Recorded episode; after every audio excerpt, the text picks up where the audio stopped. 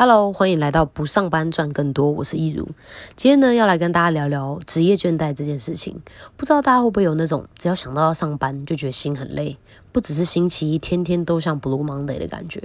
或者是明明就有足够的能力，但对工作总是兴趣缺缺，觉得只想要把工作做完，而不再追求把工作做到最好。又或者是总是想要离职，但又碍于经济压力，害怕下一份工作不会更好，所以才迟迟没有行动。如果你有以上这些对工作逐渐失去热情的征兆的话，很有可能你就是开始产生职业倦怠了。今天我会跟你们分享职业倦怠的形成原因，还有如何透过一个方法来告别职业倦怠这件事情，千万不要错过喽。那我们就先从为什么会产生职业倦怠这件事情开始讲起好了。在心理学的相关研究显示，职业倦怠是一种综合心理主观跟生理客观的现象。简单来说，职业倦怠就是一种精神和体力的入不敷出感。这其实是一种非常正常的现象，每个人都会有。我觉得它不完全是负面的，因为只有当我们的身体或者是心理发出警讯的时候，我们才会从庸庸碌碌的生活当中停下来思考自己的工作之于生活之间的意义到底是什么。这也是一个重新检视自己生涯规划的大好时机。重重要的是了解为什么会产生倦怠感，然后寻求解决方法。一般人在求职的时候，最关注的三大元素就是薪资待遇、还有学习成长跟未来发展性。那在进入工作岗位以后，则可能会加入一些跟主管、同事之间的人际相处啊，或者是工作内容的变化程度啊，还有个人能力的发挥空间。所以一般来说，常见的职业倦怠原因大概就是以下这五种：第一种是工作的负荷量太大了，工时长、难度高、压力大，所以导致无法胜任。那第二种呢，就是工作的回馈很少。呃，薪资的待遇不如预期啊，或者是薪资跟工作量不成正比，觉得自己的付出和收入是不对等的。那第三种呢，则是一成不变、没有新意的工作，每天都做了差不多的事。那你的能力高于工作所需，所以既无法激发斗志，也不能成长，更不会有什么发展性。那第四个呢，就是有一种怀才不遇、没有发展空间的感觉，觉得自己好像只是一个组织中的小小螺丝钉，没有办法掌握和主导工作，所以努力跟努力、努力跟不努力之间好像没有什么区别。那第五个呢，是人际问题。呃，跟同事不合啊，或者是没有办法适应主管的尺度，呃，比如主管对于你的工作表现超标的时候，认为是理所当然的，那稍有不如预期就会被用力调整，这类的等等，都是会让人产生职业倦怠的原因。那纵观以上五点呢，就会发现，关于职业倦怠感的产生原因，通常都是跟理想中的自己还有现实中的自己之间的落差有关。一般而言，理想的生活跟现实生活的落差，正是压力产生的原因。这种生活不受控制的压力，长期下来就会让我们对工作产生倦怠感，进而导致对工作缺乏热情，想到上班就觉得心累，还有不想上班的这些情况。那究竟要如何摆脱职业倦怠感呢？常见的方式其实分成以下这三种。呃，对于轻度的职业倦怠者，建议可以改变生活的节奏，适度的休息，培养一些兴趣啊，比如阅读，或者是呃做一些预备未来转职可能会需要的第二专长。那对于中度的倦怠者呢，这可能是找人倾诉，或者是放个长假去趟放松身心的旅行之后再出发。至于重度的倦怠者，则是首先先去建建议你去做一下身体的健康检查，并且回头思考工作的意义，自己是不是够能够胜任，还有到底有没有必要为了工作牺牲到这个程度，呃，需要马上考虑转职。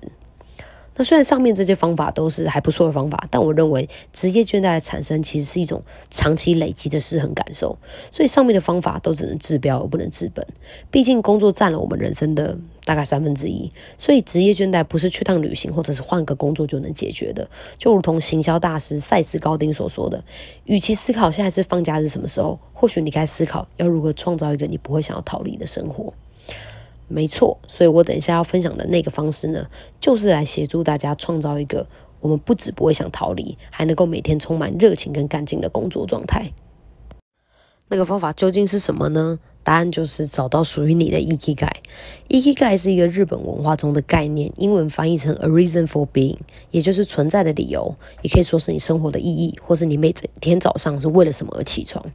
这个概念完整的包含我们面对工作、甚至面对人生的种种需求。我在第一集节目《三个指标检视你能不能成为一个合格的自由工作者》当中提到这个概念，只是那集因为时间的关系，我没有办法展开来说明。今天呢，就能好好来跟大家说明一下这个影响我非常深远的概念。呃，EQ 概呢，它其实是集结了你所热爱的事情。还有你所擅长的事情，以及别人会付钱请你做的事情，还有这个世界所需要的事情，这四件事情的交集，你可以拿出纸笔来，呃，画出表格记录自己思考出来的答案，也能拿去问，呃，你觉得很值得信任或者是他很了解你的人，他们或许能够协助你完成这个表格。你热爱的事情可能有旅行、健身、打球、写文章、读书、喝咖啡、唱歌、穿搭、煮菜、露营。放空、拍影片、看电影、学习新事物等等，把所有做了会让你觉得很开心的事情，或者是你的兴趣都写下来，写越多越好。先不要评论它有没有意义。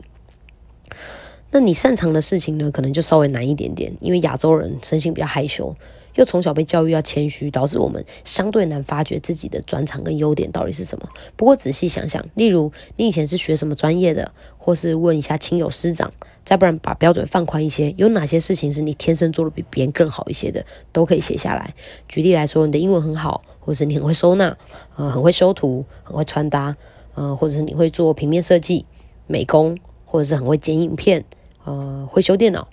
很会写歌。很会弹钢琴，很会沟通，或者是说服别人，或者是呃很有教育热忱，很很会教学，很会写文案，或者是很会规划行程，或者是很有领导能力等等。呃，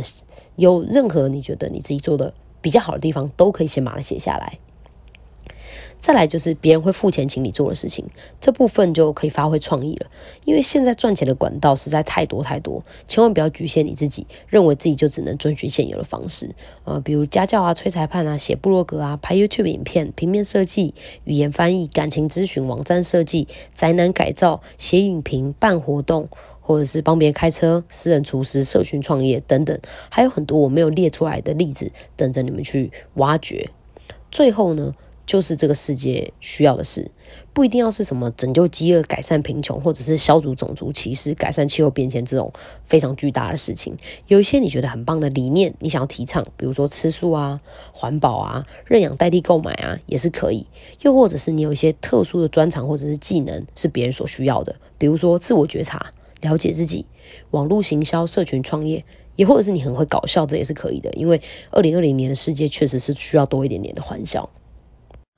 而一般人的工作呢，通常只会符合上述的一到两项，这也是为什么面对工作，我们总觉得好像少了一点什么。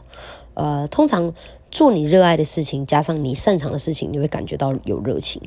呃，如果做你擅长的事情，加上别人会付钱请你做的事情，那则是你的专业。如果是别人会付钱请你做的事情，加上这个世界需要的事情，那就是你的天职。最后，如果是这个世界需要而你又热爱的事情，则是你的使命。如果呢，你的工作是处在除了世界需要以外其他三者的交集的话，你会拥有满足的生活，但感觉自己不太被需要。如果你的工作呢是处在你所热爱以外其他三者的交集的话，你的生活会过得很舒服，但总觉得有点空虚。而如果你的工作是处在除了你所擅长以外其他三者的交集的话，你会既兴奋又满足，但是充满不确定感。而如果你的工作是处在除了别人会付钱请你做的事情以外，其他三者的交集，你会开心充实，但没什么钱。所以，只有当你找到四者的交集，也就是你人生当中的 E K 盖的时候，你才能够体验到热情充实、快乐又有钱，还有冲绳冲绳人特有的那种恒常幸福的人生观。找出自己的 E K 盖，其实是一个自我了解的过程。成功是一个很世俗的概念。但我觉得真正的成功应该是能够找到我们的 E K 盖，并且尽力发挥到淋漓尽致。它是一成功，它是一种内心的工作，它不在于别人怎么定义，而是你怎么定义你自己的成功。最后呢，我就用贾博士的一个经典问句来为今天的内容做一个总结。他问说：如果今天是你人生当中的最后一天，你会还会想要去做你原本正要做的事情吗？希望今天跟你们分享这个 E K 盖的概念，不只能够帮助你们摆脱职业倦怠，还能够找出让你回答出 yes 的那件事情。那今天的节目都差不多到这边喽，希望今天的内容对你们有帮助。如果你想了解其他不上班赚更多的秘密，欢迎按下订阅。我们下期节目再见喽，拜拜。